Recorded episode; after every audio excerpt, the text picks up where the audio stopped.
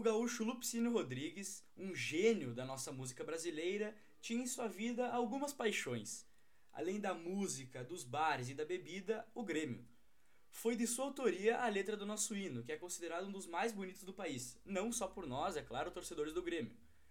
Até a pé nós iremos é uma frase marcante, mas que muitos acabam não conhecendo o motivo, não, acabam não conhecendo do porquê ela estar ali no nosso hino. Então eu vou explicar para vocês um pouquinho disso no episódio de hoje. Então, para início, a gente precisa entender um pouquinho de quem foi o Lupicínio Rodrigues e entender que a relação dele com o futebol não começou só ali uh, na composição do hino do Grêmio. O Lupicínio ele também tentou se arriscar no futebol. Segundo o livro Almanac do Lupe, que foi lançado pelo jornalista e pesquisador Marcelo Campos em 2015, Lupe ele era um meia sem grande talento, mas ele adorava participar das peladas no seu bairro, o Ilhota, lá em Porto Alegre, onde ele nasceu e cresceu, né? Ele chegou também a integrar algumas equipes amadoras naquele período, mas foi na música onde ele encontrou a sua verdadeira vocação. Ele já era um compositor famoso quando decidiu participar de um concurso para a escolha de um hino para homenagear o cinquentenário do Grêmio. Mas ele não começou a compô-lo de imediato, ele achava que essa era uma composição muito especial para ser feito assim, de qualquer maneira. Então ele vinha procurando uma boa inspiração e ela surgiu numa tarde de 1953. Na sexta-feira, dia 19 de junho de 1953, motoristas e cobradores de uma empresa, que na época fazia algumas linhas ali pela zona norte da capital, realizavam uma greve, o que dificultava a chegada até a Baixada, que era o estádio do Grêmio na época, Baixada dos Moinhos de Vento o tricolor gaúcho enfrentaria o Cruzeiro no domingo. Sem transporte, muitos torcedores acabaram indo de a pé ao estádio. O amor ao Grêmio foi maior e eles compareceram ao jogo mesmo assim.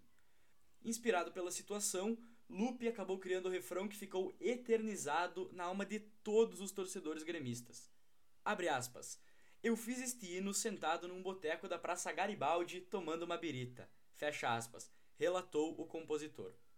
A greve ela acabou sendo encerrada dias depois, pois houve um acordo entre os trabalhadores e donos da empresa que fazia o transporte, que acabaram concordando em aumentar 70% do salário dos motoristas e 60% dos cobradores. Mas quanto ao jogo, o Grêmio, mesmo desfalcado do craque Tesourinha, que havia sofrido um acidente de carro alguns dias antes, acabou vencendo por 1 a 0 com gol de Milton. No dia 16 de agosto, já pelo segundo turno do campeonato ali da cidade, numa vitória por 2 a 0 sobre a Imoré, lá de São Leopoldo, o hino ele foi ouvido pela primeira vez pelos torcedores. Foi transmitido pela Rádio Farroupilha e o som foi reproduzido por todos os alto-falantes do estádio. A relação que nós podemos fazer é com o último Grenal, que foi realizado no Olímpico no ano de 2012, pela última rodada do Brasileirão, empate em 0 a 0 com poucas chances de gol e várias expulsões, né? Uh, a Carres lá de Porto Alegre, ela estava em greve, mas isso não impediu que os torcedores deixassem de comparecer no estádio.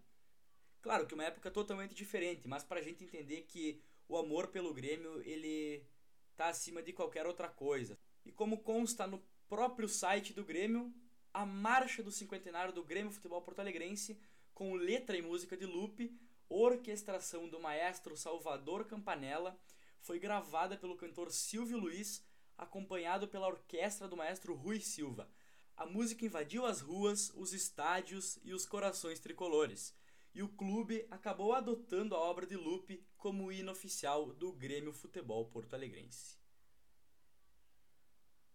Bom, tricolores, esse foi o episódio de hoje contando um pouquinho sobre a história do refrão do hino do Grêmio, como o Lupe teve essa ideia. Espero que vocês tenham gostado, que vocês tenham adquirido um conhecimento com esse episódio. Nos siga aqui no Spotify para acompanhar os outros episódios, compartilhem com os amigos, nos sigam também no Instagram, arroba nada pode ser maior.